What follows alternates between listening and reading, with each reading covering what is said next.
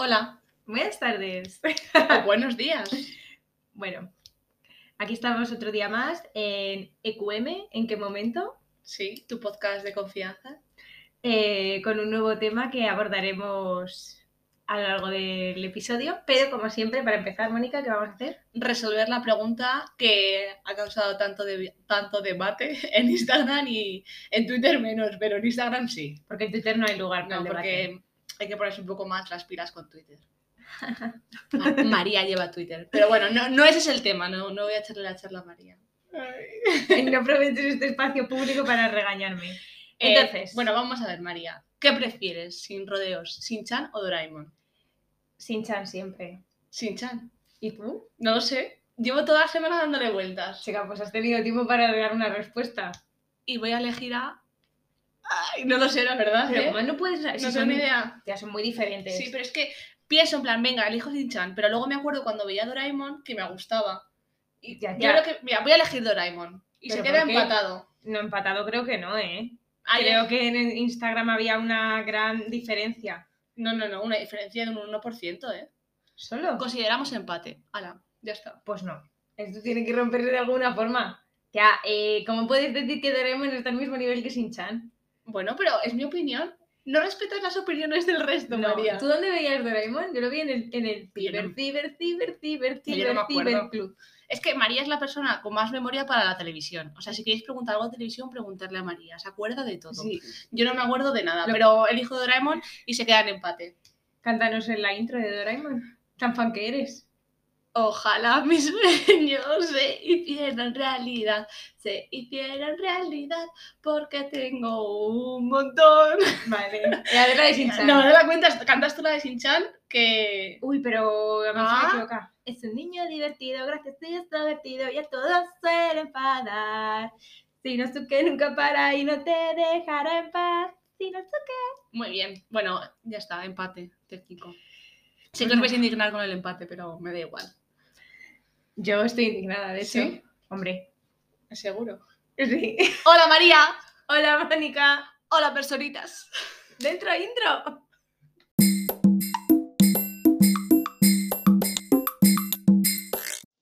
Welcome to EQM. ¿En qué momento? El podcast que enseña, divierte y aprende. Bueno, como este es el podcast anti-fake news, Mónica va a decir algo. A mí me encantan las fake news y he hecho una, nada más empezar. Eh, La diferencia de, de la encuesta de Instagram era de un 10%, ¿no? Un 9%, y yo he dicho un 1%. Porque que- como es mi Instagram, yo decido. O sea, que gana Fake sin chan, de nada. No, queda empate, lo he decidido. Bueno, que ah, ya quedó el tema aparte. Sin chan. Eh, bueno, en primer lugar, esperemos que nos escuchéis un poquito mejor, porque ese punto, nuestro amigo de confianza nos ha regalado un micro y a ver si notáis la diferencia y nos lo decís. Y luego, ¿a quién tenemos que agradecer una vez más? a nuestra voz, ¿no? Claro, Por su paciencia y su espectacular trabajo. y su espectacular voz. También. Bueno, eh, como esta semana tiene un día especial, conocido por todos y celebrado por todas, eh, también vamos a hacer un programa especial como no podría ser de otra manera. Pero como este es el podcast que enseña y aprende, lo vamos a hacer de esta manera. Hemos querido darle un enfoque diferente, ¿no?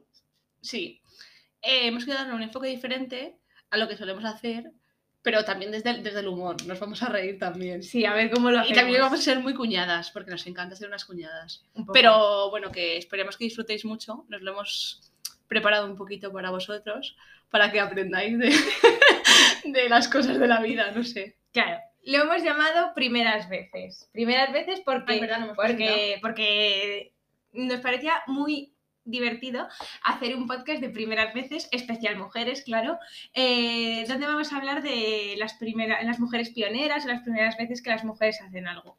Eh, de momento, mm, al menos por mí, yo nunca he hecho una primera vez que nada. Bueno, puedo sí, en mi familia soy pri- la primera mujer que ha hecho muchas cosas, la verdad.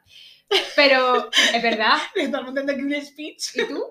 La- que he hecho primeras veces. En el mundo nada, en tu familia muchas. Eh, un podcast. la, No hay podcast. la primera persona de la familia que hace un podcast. Eso es, Yo eso también, es. ¿No lo visto? Somos pioneras en los podcasts. de nuestras familias. Sí, la verdad que sí. Vale. Pero bueno, es- lo queremos dar como un reflejo de las primeras veces que las mujeres han hecho algo en la historia. Hemos hecho como un... pa- un, Un popurrí. Sí, bar- batiburrillo es la palabra, ¿no? Un, de- popurrí. sí, un popurrí. Como furor. Un popurrí. un popurrí de mujeres, pero de mujeres primeras veces.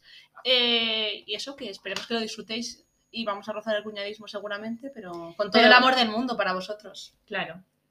Momentos. Entonces, vamos a empezar. Sí, para no alargar más esta Eso es. introducción sin sentido. Y, Mónica, ¿de quién nos vas a hablar en primer lugar? Bueno, pues vamos a hablar de Coco Chanel, que seguramente la conozcáis todos, porque eh, fue una diseñadora de moda que rompió un poco los esquemas de, de su momento y es una de las más conocidas, yo creo, de la moda. Yo sin tener ni idea de moda, la verdad, que yo, Yo menos. yo, yo sigo las modas que hay, pero la verdad que fue como la más importante, apostando por una línea de ropa informal, sencilla y cómoda, por la que yo apuesto. Bravo, Coco, Coco Chanel. Tú apuestas por ella y cuántos chaneles tienes Yo- en tu casa. Todos. Soy como Georgina. Estoy todas las tardes limpiando las huellas de mis bolsos de Chanel. Eso de Georgina. Sí. Documental que recomendamos. Soy Georgina. Protagonizado por una mujer que inspira. Que inspira. La verdad que sí. Entonces, bueno, eso de la moda, que tampoco la verdad no sabemos mucho de la moda. Y ahora vamos a continuar eh, con la parte del deporte. Venga. Pero antes de eso quiero hacer una actualización del deporte. Aún no he vuelto a jugar al pádel. Eh, no sé cuándo volveré a jugar, pero María tampoco, ¿eh? Sí, María sigue buscando con quién jugar, Desde por aquí favor. hacemos un llamamiento a hombres, mujeres o perros que quieran jugar con María al pádel. Póngase en contacto con EQM Instagram porque necesita gente con quien jugar. Sí, ya tengo apalabrado con una persona, pero de sí, no hemos fijado fecha. Yo confío en que fijemos. A punto, habla María, por favor. Necesita jugar al pádel. Sí, la iba a hablar yo, ¿eh? Y hablando Mañana. de pelotas y de palas, ¿de quién nos vas a hablar? Y hablando de tenis o de raquetas, ya Claro, Vale. Eh, pues vamos a hablar de eh, dos mujeres. Por un lado, Charlotte Cooper, que era una mujer británica que eh, ha pasado a la historia por ser la primera mujer que ha ganado una medalla olímpica, eh, porque, bueno, pues en París 1900 se dejó eh, competir por primera vez a las mujeres y esta mujer, que era tenista, fue la primera que ganó la medalla olímpica. Eh, y por otro lado, hablamos también de otra tenista, esta vez australiana, Margaret Court, eh, que bueno, aquí reivindicamos un día que Nadal muy buen deportista, pero que había mujeres que tenían más Grand Slams que él y de hecho pues Margaret Court es esta la persona con más Grand Slams en el mundo del tenis, con 24 Grand Slams y hemos de decir que ha ganado en los cuatro grandes títulos del tenis. Así que bravo por Margaret Court, que está viva. Sigue viva, ¿eh? No se ha muerto. Sigue viva. Sí, sigue. Un saludo, Margaret. Si quieres venir un día al podcast, estás totalmente invitada. Y nos cuentas tu experiencia y cómo has llevado este anonimato. Sí, no- nos cuentas cómo recuperarnos después de una lesión para jugar otra vez. Muy bien. y bueno, cambiando del deporte, pasamos al cine, que somos muy cineastas, María y yo, la verdad. muy O sea, yo de verdad quiero que no quede muy cuñado esto que estamos haciendo, pero que lo hacemos con todo el amor y para Sí, pero que ya lo has advertido Sí. una y dos veces al Pues, principio. Esta es la tercera y la última. ¿vale? Bueno, Bueno, y está Alicia Guy, Guy, Guy? Alicia. Alice, Alice. Yo lo, lo llevo todo al español. Y es francesa y fue la primera cineasta eh, de ciencia ficción. Lo que pasa que no se le reconoció el mérito y la verdad que en los libros de la historia del cine se ha borrado su nombre porque se atribuyó el mérito Mieles, Milias, no sé cómo se pronuncia. Melie. No sé, Méliès. no sé cómo se pronuncia, pero ella fue la primera directora señor, ella fue la primera directora de del cine de ciencia ficción con la película El hada de los repollos, Le Feu de Auchus, que si no te mis años de francés, Le Feu Auchus. eh, tía, ¿por qué te ríes? No, concentrado. No, y di, y di por qué ha pasado la historia, porque si la buscas en internet no Ah, sale claro, qué es que si la buscas en internet aparece como eh, Realizadora. realizadora y fue cineasta. O sea, fue directora de cine, no cineasta, directora de cine. Pero ahora cada vez en los libros más actuales, yo que leo mucho cine, en los libros más actuales ya, ya aparece ella, pero... Las enciclopedias del cine, de hecho. Sí, pero a- em, anteriormente la, la- la eliminaron totalmente del cine. que te iba a hacer una putadita, pero ya no te la Me ibas a hacer una putadita para dejarme mal. María, la mejor de todas. La mujer más traidora, porque bueno, no, Claro. voy a hablar- no voy a abrir ese cajón, pero queda como la traidora de la historia. Sí. Y si queréis saber por qué, podéis ir a ver el vídeo de la traición en el YouTube y ahí lo entenderéis. Sí. todo. O en Spotify. No en YouTube, porque es donde se ha dejado un comentario. Ah, claro, es verdad. En YouTube hay un comentario Bueno, acerca de María la traidora. Ya, paréntesis. Volvemos otra vez. Otra mujer que inspira. Mira, María. La primera de su familia en hacer un podcast. Vale, vamos a pasar al ámbito de la ciencia. Aquí vamos a desvelar un dato personal, porque nunca hemos hablado de nosotras Ah, verdad. muy personalmente. Mónica es científica, entonces nos va a hablar. Eres científica, Sí, sí, pero, claro, pero me hace risa. Es Sí, científica soy científica. Sí que soy científica, es verdad. La primera científica. de tu familia. Yo no soy científica. Pero bueno, entonces Mónica nos va a hablar de algunos nombres de la ciencia. Sí. Bueno, voy a empezar hablando. Bueno, todos conocéis a Marie Curie y no la voy a. O sea, no voy a hablar más de ella, pero porque seguramente sepáis. Y si no sabéis quién es Marie Curie, pues tenéis un problema, la verdad. Sí, no llegáis ni al nivel cero de feminismo. Eso es. Y bueno, una de las más famosas. Bueno, de las más famosas ¿Española? Yo creo Sí, que sí. a- ahora seguramente suene Margarita Salas y yo creo que también se ha nombrado mucho con todo esto del COVID, ha salido cosas así de Margarita Salas porque me quiere sonar, bueno, es una bióloga molecular, ADN. claro, que tiene, tuvo... eh, perdón, que me queda en blanco. Tía, es que está muy preparado el tema, entonces. No, es broma. Bueno, no, que Margarita Salas, que es bióloga molecular, eh, fue una de, la- es una de las científicas que ya ha fallecido, eh, más reconocidas en España en Mm. este ámbito. Eh, le pusieron muchas trabas también a la hora de, investigar. Cuando intentó hacer la, tesis doctoral, el que era su director eh, dijo, va, una chica, le daré un tema de trabajo sin demasiado interés, pues si no lo saca adelante, no importa. Y tiempo después, cuando le entregó un premio Severo Ochoa, eh, reconocería el talento de, Margarita Salas. Y además, como dato así curioso, que me pareció bastante curioso, su patente, o sea, la patente que sacó con el CSIC ha sido la patente que más dinero ha dado al CSIC hasta 2009, que las patentes tienen un año de, de duración y ya luego se cortan. Unos años. Sí, bueno, depende, pero bueno, que él ha dado mucho dinero al CSIC. Un saludo, Margarita, eres la mejor. allá donde estés. Sí, he de decir que esta mujer, como con toda la vida, la verdad que su nombre se ha empezado a hacer más conocido para aquellas personas que no somos científicas, como yo, a raíz de que se murió, porque se murió hace tres años, Claro, sí, sí. No, no se murió hace tanto. en 2019. Tía, no sabía. 2019. Acabo de tener como un lapsus de 2019. Sabía que era 2019, pensaba que era eh, hace un año. Bueno, sí, es que el COVID nos ha quitado Sí, un año sí, de vida sí, a todos, claro. pero bueno. Pero bueno, que es muy famosa también. La patente fue del ADN polimerasa. Sí, la gente que sepa lo que es el ADN polimerasa. Y, Que si, no lo busca... y si no lo buscáis. no, pero que nos lo expliquen también. Sí, yo lo sé, pero no voy a ponerme a explicar. No es en qué momento la ciencia, es en qué momento de las primeras mujeres. Tía, puedes no saberlo, porque eres científica, pero ser científica no significa saber de todo. Pero tío, yo el ADN tú polimerasa. eres bióloga. No, pero yo el ADN polimerasa me acuerdo del colegio. ¿Quién es bióloga? Ana Obregón, otra mujer influyente en este país. Irrelevante. Tú no. La verdad que sí. Tú eres química. Pero, bueno, sí. Pero que el ADN polimerasa yo me acuerdo del colegio. Bueno, vale, pues yo no. Venga. Y hablando de ADN polimerasa, María, Hablando ¿cuál de es la siguiente?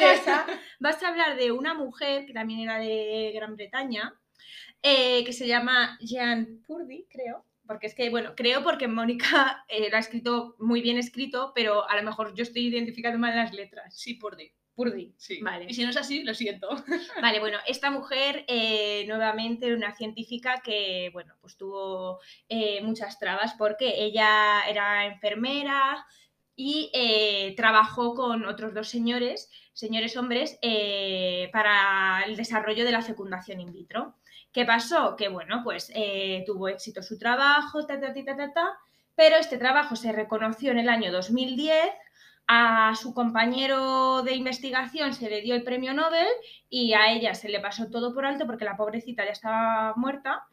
Hemos descubierto que las científicas se mueren muy jóvenes, no sabemos por qué. Yo me gustaría investigarlo el por qué. Em, a ver. Mónica, ¿por qué? Pues porque hay veces que no se toman las medidas en el laboratorio. Bueno, y- pero esto no sabemos si trabajaba con radiación. No lo sé, pero. A lo mejor se suicida como Virginia Woolf, No lo sé. otra mujer influyente.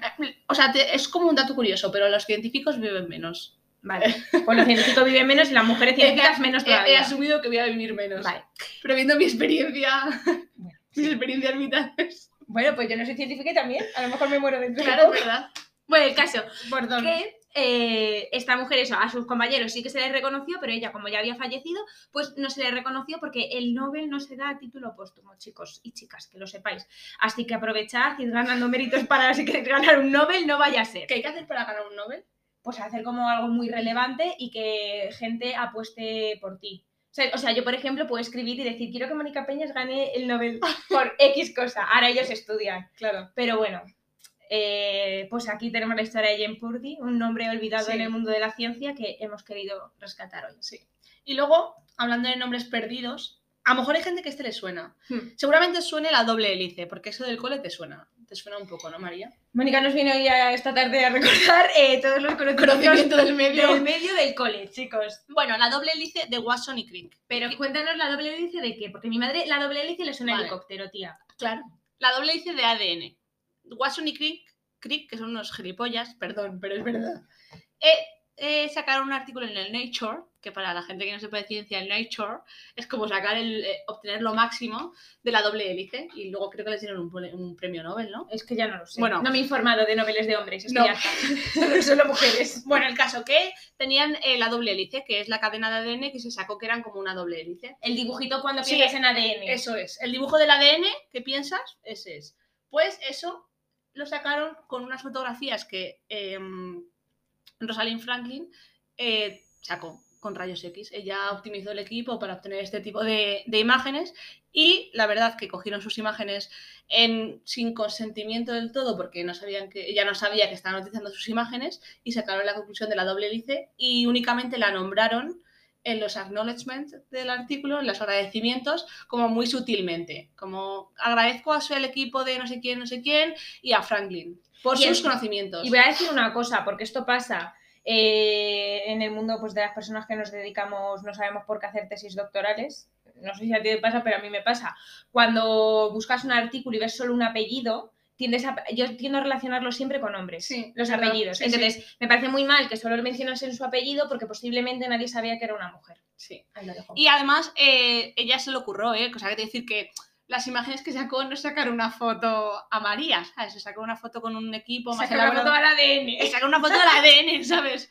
Eh, entonces, como que fue algo que la dejaron, Que tiene mucho totalmente, trabajo la y dejaron que- totalmente de lado. Y encima, Watson y Crick decían, se referían a Rosalind Franklin como una feminista que se quejaba de trivialidades, porque en ese momento no la dejaban entrar a la cafetería y, se, y la dijeron así. Y luego hicieron un libro, Watson, que era el más cruel de todos, eso lo pone tal cual, donde hemos encontrado la información y no es broma, eh, la describía como eh, estaba dedicada, decidida a no destacar sus atributos femeninos. Aunque era de rasgos enérgicos, no carecía de atractivo y habría podido resultar muy guapa si hubiera mostrado el menor interés, el menor interés por vestirse bien.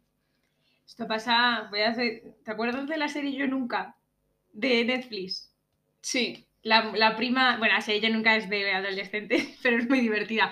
La prima que hace también un Sí, doctorado. la bueno, es pobre. verdad. Eh, en la serie de Yo Ay. Nunca pasa algo parecido porque hay una chica que está haciendo doctorado y no la reconocen por ser una mujer. Y la tratan de y la tonta. tratan de tonta, porque además es como muy atractiva y demás. Y La la tienen trabajando como una perra Sí, todo sí. el día y no la quieren poner en el artículo. Y ella se queja y encima la regañan. y, y luego en el certificado de función de Rosalind Franklin aparece como una científica investigadora soltera, hija de bla bla bla bla, eh, un banquero. Y no, no se la reconoció, así que desde este podcast la reconocemos como que la doble hélice, la imagen del ADN, cuando penséis en la imagen del, del ADN, pensar en Rosalind Franklin. Gracias, Rosalind, por todos, por aportar conocimiento al conocimiento del medio. bueno, y por último, en este apartado vamos a hablar de otra mujer. Eh, bueno, no sé si bueno, co- conocéis el autismo, que es un trastorno que cada vez se habla más de él. Pues eh, siempre se dice que el autismo, las primeras personas que describieron tanto el autismo como el Asperger fueron Hans Asperger y Leo Kanner, eh, que son, bravo, hombres. Entonces, bueno, pues gracias a que se investiga y demás, se descubrió que la primera persona que habló de autismo y mucho antes que ellos, como unos 20 años antes, esto te hablo de estos hombres, fue como en los años 40, pues esta mujer lo hizo en los años 20, fue pues eso, una mujer rusa que se llamaba eh, Grunia Sujareva. Así que cuando habléis de autismo y siempre leáis Leo Kanner, Asperger, Hans Asperger, no. Grunia Sujareva, mujer. También la reivindicamos aquí. Bravo por ella. Y bueno, esto es un poco, hemos cogido como un par de ejemplos, ¿no? De mujeres científicas, pero O sea, si de verdad por- os interesa, sí, sí, o sea, de verdad. es muy fuerte. ¿eh? Yo soy científica y no sabía la mitad. Porque a, a, a Rosalind Franklin yo sí la sabía, pero a- y a Margarita Salas, pero yo he leído muchísimas que de verdad, si tenéis curiosidad, poner y, y leerlos porque sí, es las bastante mujeres, curioso, ¿eh? las mujeres están puteadas en muchos ámbitos, Sí. pues en la ciencia muchísimo. Sí, sí, en la, en la ciencia yo creo que, o sea, que a lo mejor es porque yo trabajo en la ciencia, ¿no? Pero es como que siento que es mucho más. Que ahora menos, o sea, a- ahora en 2022 menos, pero bueno, que... Pero todavía. Pero todavía, porque luego no te crees cosas que pasan hasta que pasan. Claro. Y no queremos hablar de aquí episodios porque no es el tema. Sí, pero bueno, Que, que buscarlo por curiosidad todas las mujeres científicas que ha habido y que habrá y que seguirá siendo habiendo. puteadas. Sí. Venga, pues vamos a cambiar de tercio de ámbito y ahora vamos a hablar de un ámbito que le hemos decidido hablar como política. Sí. Pero bueno, pues de todo. política y sociedad. Y ahora viene mi personaje favorito de la historia. Lo he decidido. Vale. El otro día lo decidí en el Museo del Prado. Bueno, es su personaje favorito y vamos a decir que es eh, casi la culpable de que este podcast se rompiese de verdad. Sí. Porque tuvimos una, una discusión, pero A causa de. a causa de Juana I, primera de Castilla. Nadie la conoce por ese nombre, Mónica. Cuéntanos quién es. ¿Cómo la conoce la gente? ¿Cómo la conoces tú, María? Pues como todo el mundo. Como Juana la Loca. Así. Y desde aquí quiero decir que Juana la Loca no estaba loca. ¿Por qué no estaba loca? Porque aquí su padre, otro, es que luego digo palabrotas porque verdad me siento mal por haber dicho gilipollas antes, pero otro gilipollas, porque a la pobre muchacha la, la, la hicieron estar loca. O sea, no la hicieron estar loca, la trataron de loca para quitarle el puesto, porque el puesto del trono era suyo. Y la, la ¿cómo se llama esto? La culparon de enajenación mental, que en ese momento Por diría- celo- celo- Sí, sí. y, y a día de hoy, se, o sea, que no es que me lo estoy inventando yo, sino que a día de hoy hay abiertos ciertas investigaciones para, para saber si Juana, primera de Castilla, estaba loca, porque no estaba loca. Claro. Su padre tenía ambición de poder, ¿no? Sí, y ya le jodió cuando estuvo Isabel la Católica, que fue como la primera mujer así con poder. Porque el padre de Juana la Loca es Fernando el Católico. Sí, y Fernando, cuando se murió Isabel, dijo, para mí el trono, y era para su hija. Y entonces se puso un poco celoso Pero aquí y la lió parda, ¿eh? que el hijo de Juana también fue un poco cabrón, ¿no? Con ella. Sí, porque, porque, pero porque ella era mujer y querían ellos ambiciosamente el poder. Como... Como buenos machos alfas. Sí, la verdad, sinceramente. Bueno, unos gilipollas, sí. y mi recomendación, chicos, si no habéis ido al Prado, esto va a quedar muy concreta, pero que yo no tengo ni idea de cosas. Yo fui al Museo del Prado y el cuadro que más me gustó es el de Juana I de Castilla, en la muerte de su marido. ¿Y cómo es el cuadro? Describirnoslo. Que yo no sé cuál es, a ver si me suena. Bueno, buscarlo, el cuadro se llama Juana... I- Bueno, seguramente se llama Juana la Loca, ¿sabes? Pero eh, sale ella. Es muy... A mí me gusta, ¿eh? me impresionó. Pero me impresionó porque era muy grande. O sea, no el A ver, que si lo ves en, la imagen del ordenador, pero era como muy grande y tal, y era muy, muy chulo. Vale. Y la verdad que la pinta como si estuviese loca, sinceramente. Pues ahora lo voy a buscar, que no, no me acuerdo del cuadro. ¿Quién es el pintor? ¿No te acuerdas? No, no, tanto no, no, ni me lo he apuntado. He apuntado un cuadro del Museo del Prado. Vale, Pero pues chicos, que sepáis que está en el Museo del Prado, así que todos los madrileños y madrileñas. si tenéis menos de 25 años, sois estudiantes, es gratuito. ¿Y con el carne joven? Y con el carnet joven, pero con No, menos, es una pregunta. no, con menos de 25, 26 años. No, pero, Si tenéis más de 26 años en esta comunidad de Madrid, ya entráis como si fueseis viejos. pero hay días que los museos son gratis. Sí, ¿eh? pero dos horas. Bueno, pues los- todas las tardes creo que son gratis. Bueno, chica, para ver el cuadro Juana la Loca, O sea, entramos sí que- gratis y vemos el cuadro y nos piramos. Pero de 6 a 8, pero hay que estar mucho tiempo en el museo. Ya, pero solo queremos ver este cuadro, Mónica. Vale, pues si vais a avisarnos y vamos todos juntos a ver el cuadro de Juana. excursión como, de excursión como en el cole. Claro, es que yo no me acuerdo si fue al cole, ¿no? Yo creo que al Prado fuimos, pero no me No, acuerdo. yo no me Bueno, acuerdo. no me acuerdo. En fin, da igual. Bueno, que Juana no estaba loca, chicos. Así que eso, que lo tengáis en cuenta. Muy y nunca bien. digáis Juana la loca, es Juana I de Castilla, la cual su padre le robó el trono. Vale. Es que me, me he interesado mucho por la historia de España últimamente. Eh, No lo sé, o sea, es que podría hacer un podcast entero hablando de la historia de España. sí, de hecho, hemos Le, le he echado una charla a María cuando ha venido de la historia de España que no se la creía ni ella. Vamos a hacer un eh, EQM especial Borbones. Sí, porque me ha parecido muy interesante la historia de los Borbones. Pero no es el caso. No es el caso, y como no es el caso de los Borbones, es el caso de las primeras veces de mujeres, ¿de quién nos vas a hablar ahora? Os voy a hablar de Concepción Arenal. Concepción Arenal, que a todos os suena por una calle seguro, aquí en Madrid por lo menos, La calle Arenal, ¿no? por ejemplo. Pero no creo. No, me estaba ¿No es por ella? No lo sé. no quiero hacer como la Virgen de Atocha, ¿vale? No quiero ser Isabel Díaz Ayuso, La perdonadme. calle Arenal ya tiene nombre de mujer. Claro, porque Concepción Arenal no era. No lo sé, no lo sé. Pero bueno, Concepción Arenal era eh, una mujer gallega que, eh, bueno, pues si no lo sabéis, ella es una de las pioneras y mayores representantes del feminismo español. Entonces, ella eh, a finales de o a mediados del siglo XIX se eh, matriculó en la Universidad Central de Madrid, que sería lo que es ahora la Complutense, eh, o sea, parecido, no es la Complutense, pero bueno, que está situada en esa, las facultades estaban ahí. Entonces ella, eh, claro, las mujeres no podían ir a la universidad, entonces lo que hizo fue disfrazarse de hombre. Se cortó el pelo, se vestía como un hombre para ir de oyente a las clases, ¿no? Entonces la descubrieron y eh, la echaron y llevaron el caso al rector, en plan, Dios mío, sacrilegio, una mujer queriendo mm, salir de la incultura. Bueno, total, que ella dijo que porque coño se estaba demostrando que valía, no podía seguir estudiando en la universidad. Entonces le hicieron un examen, tuvo que pasar como una especie de tribunal para demostrar que de verdad podía ir a seguir en la universidad. Total, que superó el examen y milagrito la dejaron terminar. Entonces, eh, ya con su título de Derecho bajo el brazo, se convirtió en una mujer pionera por la lucha de los derechos de las mujeres.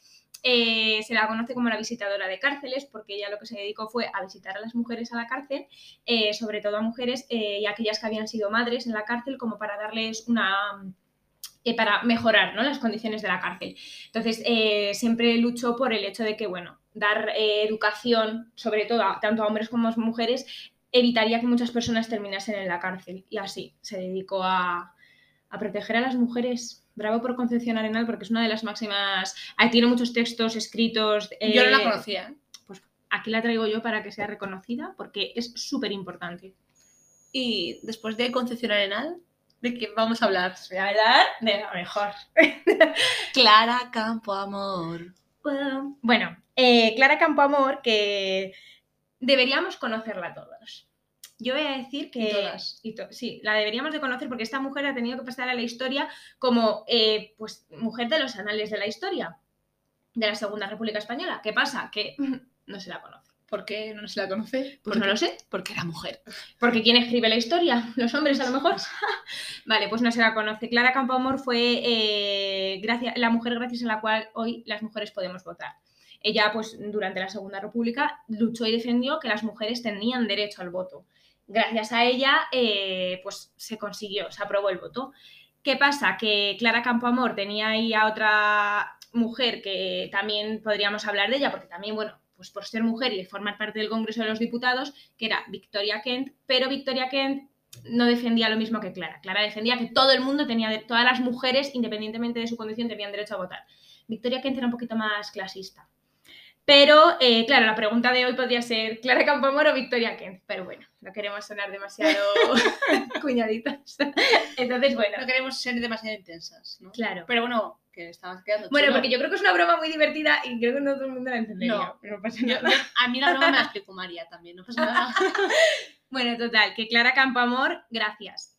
Eres la mejor. Y al final os daremos una sorpresa about Clara Campoamor, Porque es la mejor. pero al final. Claro. Y bueno, hablando un poco más de política, eh, está Soledad Becerril, que fue la primera ministra de Cultura en España.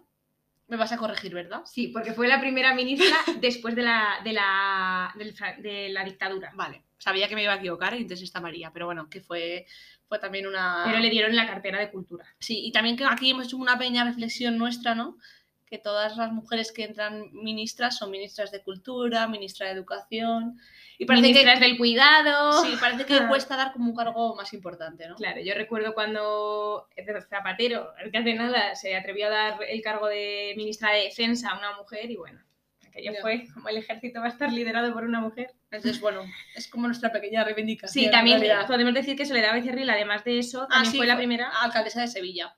O sea que Soledad, que sigue por aquí, por estos lares, si nos escuchas, Te puedes venir al podcast. enhorabuena. Y bueno, ya para, como para acabar este, este episodio de esta semana, Especial. especial mujeres, queremos hablar de las mujeres que han recibido un premio Nobel. Hemos apunt- hay, hay pocas, Sí. sí. Pero bueno, hemos apuntado como las más importantes. O las, que, las No, primeras, porque sí, esto es primeras Claro, veces. las primeras premios Nobel de cosas, de cosas, de premios Nobel que nos han parecido interesantes. Pero luego haremos una pequeñita reflexión al final. También. Cuéntanos, María, premios Nobel. Sí, porque este es mi favorito, o sea, mi, mi parte favorita. Vamos a empezar hablando de Gabriela Mistral. Si no la conocéis, era una escritora, pedagoga, entre otras cosas, poeta. Bueno, Porque si no lo sabéis, María es pedagoga. Que no soy científica. no es, no es científica, es pedagoga. Bueno, el caso, que Gabriela Mistral, que por curiosidad, este no era su nombre, ya ha pasado en la historia como Gabriela Mistral, este es un seudónimo, total, que ella ganó el Premio Nobel de Literatura y fue la primera persona latinoamericana en recibirlo, es decir, tanto hombres y mujeres, fue la primera latinoamericana. Bravo por Gabriela. Un saludo. Vale, seguimos. Tenemos A también- la gente le revienta más hacer esto los No oídos. sé. Tenemos a Rigoberta Menchú, ganadora del Premio Nobel de la Paz, que la mencionamos porque fue la primera indígena, persona indígena también, mujer, hombre, primera, Rigoberta. Vale, tenemos también, Esta parte me encanta. Lo que haber hecho todo el rato. mejor, Sí. tenemos también a Wangari Maathai, una mujer keniata, que ganó, ¿qué premio Nobel? ¡Qué sorpresa! El Premio Nobel de la Paz. fue la primera mujer, esto así, af- eh, africana en ganarlo, pero fue la primera persona medioambientalista en ganarlo, es decir, persona que luchaba por el medio ambiente, la primera mujer. Bravo por Wangari. Y vamos a terminar mencionando a Malala, que Malala, por favor, todo el mundo la conoce, tendrá que conocerla, Malala. No voy a decir su apellido porque no sé decirlo. No sé pronunciarlo, pero si no la conocéis, buscar la historia porque la verdad está muy interesante. Sí, Malala, eh, de hecho, sigue siendo una persona eh, que sigue trabajando por los derechos de las eh, mujeres y las niñas de su país, de Pakistán. Sobrevivió a un atentado talibán, porque bueno, a ella los talibanes se le pusieron en el punto de mira, la intentaron matar, le pegaron un tiro y sobrevivió porque las buenas personas merecen, Sobreviven. merecen Vivir. estar vivas. Y sobrevivió Entonces- para ganar el Nobel de... ¿De qué? qué? De la ¡De paz. la paz, sorpresa! No, pero que, Ah, vale. ¿por qué lo hemos mencionado? Ah, Porque verdad. Malala lo ganó siendo muy jovencita y es la mujer, eh, o sea, la persona, perdón, eh, más joven en ganar un premio Nobel. Y es mujer. Bravo por Malala. Entonces, eh, Sí, habéis notado la ironía, porque Porque nos hemos dado cuenta, como leyendo un poco, que todos los Nobeles que se han recibido son de la paz, de literatura y de casi todo de la paz, Sí, sí. básicamente. O sea, hay, hay algunos de química, a ver, Marie Curie, todos la conocemos, claro. pero muchas veces son compartidos o, por ejemplo, quedan a la sombra. Eh, eso también lo voy a mencionar. Eh, la mujer de Einstein, que voy a decir el nombre para no hacer un... Un cuñado de Sí. mujer de y que re- seguirla recordando como mujer de. Mileva Marik, que también se atribuye parte de la teoría de la rela- relatividad a, a ella. Y Einstein ganó un Nobel de física y ella no. Y así han pasado muchos ejemplos. Hmm. Es verdad que en los últimos años parece que hay más Nobeles de ciencias. Hay uno de economía que hemos visto, de Esther Duflo. Sí, pero vamos, que en, como que en química, en física, medicina, esos ámbitos Pero no más- está más para nada actuales, ¿eh? equilibrado. No, no, sí, pero no está equilibrado, pero hay nombres. Sí, pero En La Paz, muchísimos, porque Sí. los cuidados, ¿para quién quedan? Para las mujeres, Sí. claro. Eh, literatura, alguno que otro también, también los más mencionados. Pero en economía, uno. Matemáticas, ninguno. ninguno. O sea, como si no hubiese chicas matemáticas, o sea, mujeres por- matemáticas en el mundo. Por curiosidad, meteros a buscar los noveles eh, de la, los noveles de la paz, ¿no? Los No. noveles que han sido atribuidos a mujeres y veréis lo que estamos comentando que a mí me ha impresionado, ¿eh? Yo no lo sabía. Sí. Hablando de matemáticas, como si no hubiese, voy a re- hacer recomendación, recomendación Recomendación. de la película Figuras Ocultas, si no la habéis visto. Sí. Va sobre un grupo de mujeres que eran matemáticas, mujeres y negras, porque bueno, si os interesa un poco el tema del feminismo, la interseccionalidad es muy importante tenerla en cuenta. Eh, las pobres, pues contribuyeron muchísimo a eh, trabajaban para la NASA entonces contribuyeron muchísimo pues eso a lanzar los eh, los eh, las cohetes es que no sé de, de aeronáutica. Entonces bueno pues a lanzar las cosas para el espacio y demás. Muchos cálculos fueron gracias a ellas y bravo nadie se acuerda de ellas. Así que figuras ocultas si podéis la tenéis que ver es bastante buena la Sí. película. Y hablando de interseccionalidad, que es cuando. Es que yo no me acuerdo, la verdad. Yo a ver la interseccionalidad sin quedar Sí, yo sí, a nivel usuario vale la interseccionalidad es eh, como una doble discriminación. Eso, ¿vale? ¿no? Tener en cuenta otras cosas, las mujeres sufrimos discriminación por ser mujeres, pero una mujer que además es negra va a tener esa doble discriminación. Entonces, el feminismo siempre hay que verlo desde la interseccionalidad. No es lo mismo ser mujer eh, que ser mujer de, de un barrio pobre. ¿Vale? Porque una mujer rica va a tener cierta discriminación, pero no tanto como una mujer pobre. Y ya si sumamos condiciones tipo raza, eh, discapacidad, cosas así, siempre se suman Vale, mochilas. gracias por explicarnos interseccionalidad. Y hablando de interseccionalidad, eh, quiero nombrar a Mary Kenner, que fue una inventora afroamericana muy conocida eh, por su desarrollo de un cinturón sanitario ajustable y más cositas que hizo así como la camilla de ruedas de la ambulancia, si no me equivoco. Y cosas- hizo muchas patentes. Sí, hizo muchas patentes y muchas de ellas no fueron reconocidas por ser mujer y por ser negra. Claro. Y bueno, si os interesa el tema de feminismo, también aprovechamos. Este, hoy, hoy nos quejáis que estamos eh, recomendando muchas sí. cosas. Os recomendamos un libro de Nuria Varela que se llama eh, Feminismo para principiantes, por si os interesa un poco el tema. La verdad que hace como un repaso a toda la historia del feminismo, desde los movimientos iniciales, las sufragistas, etc. etc. Y bueno, os lo recomendamos por si os interesa Sí, la temática. Y yo creo que Sí, yo Ya. creo que ya está. Bueno, quizá la última, porque gracias, lo estáis escuchando gracias al Wi-Fi o Wi-Fi, A internet. que fue inventado por. Coinventado. Fue ¿no? inventado, fue por Hedy Lamar, que bueno, fue una actriz, pero también fue una inventora y ella junto con su compañero pues eh, hicieron como las bases para el wifi y bueno, sí que se la reconoce, lo que pasa que casi es más conocida por su carrera como actriz que por su carrera Sí. como inventora y la verdad es que era muy pareja la, una a la otra. Sí. Así que eso, Bueno, yo espero que os haya gustado. yo también, porque La la, verdad. verdad que eh, A mí me ha gustado grabarlo, la verdad. hemos enseñado, aprendido Sí, yo he aprendido un montón. el podcast que Enseña, aprende. divierte y aprende. Ah, divertido, bueno, eso. a, ver, a lo mejor os habéis reído o a lo Pero mejor habéis llorado, ¿eh? Bueno, Mónica se ha divertido, o sea que ya sí, está. yo me lo paso muy bien. Y hemos aprendido muchas cosas. Y vamos a quedar para ir al Museo del Prado. Hemos cumplido la misión. Sí. Así que tenemos que terminar con tres cosas. Sí, ¿qué tres cosas? ¿Por qué empezamos? Pues por la sorpresita de Clara Campoamor, Eso para acabar. por la pregunta Por la pregunta. y por, por mi frase que voy a decir. Vale. Vamos a hacer pregunta, frase y canción. ¿Me Vale, parece? Me Vale. parece. Eh, la esta semana pasada hicimos un sorteo en YouTube que habéis participado muy pocos y es un poquito la mierda, pero con cariño, la verdad. Pero bueno, hicimos un sorteo para participar en, en este programa y tenemos un ganador que es el que hace la pregunta de esta semana y os la voy a dejar aquí y La pregunta la ha grabado, elegido él, y esa es su forma de. su premio, participar en este podcast, por favor. Lo mejor que le puede haber pasado en la vida a este chico. Uy, he desvelado su, su género. Yo creo que con la voz. Eh, bueno, si lo Es puedes. que estamos teniendo unos problemas técnicos aquí. No sé dónde está, pero bueno, espera un momento. Ah, ya está. Ya está. Está aquí. Esta es la pregunta. A ver, a ver. ¿Qué prefieres, la tortilla española cuajada o sin cuajar? Ahí dejamos la respuesta, chicos. Ya nos La diréis- pregunta. Ahí os dejamos la pregunta, chicos. Ya nos diréis si... qué preferís. La tortilla cuajadita o sin cuajar. Así que nada, y ahora la frase. La frase, eh, como este ha sido un capítulo especial, eh, vamos, queremos terminar con una frase de Rosa Luxemburgo, otra mujer muy relevante, eh, periodista, política, escritora alemana, que dijo muy bien dicho, quienes no se mueven no notan sus cadenas, así que Moveos. moveos mañana día 8M, eh, todas en Atocha y todos, En la porque el feminismo sí. es para todos. Manifestación a las 7 de la tarde en Atocha. Eh, y nosotros iremos, así que si queréis quedar con nosotros, allí nos vemos, chicos.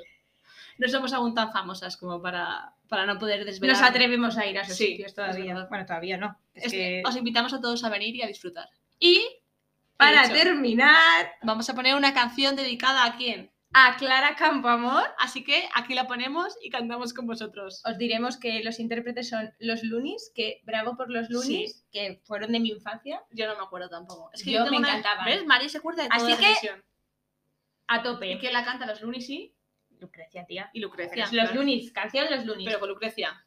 Ala, un besito, hasta el próximo capítulo y a disfrutar de la canción. que Es la mejor canción en mucho tiempo.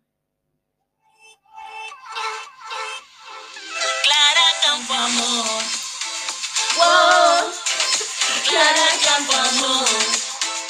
Oh, Clara A principios del siglo XX, las mujeres no podían votar y todos los diputados eran hombres nada más. Contra tantas injusticias, Clara Campo Amor pensó presentarse a diputada y las elecciones ya no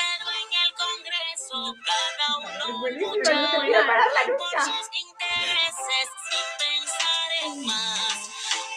Venga, chicos, que ahora viene vamos, el subidón.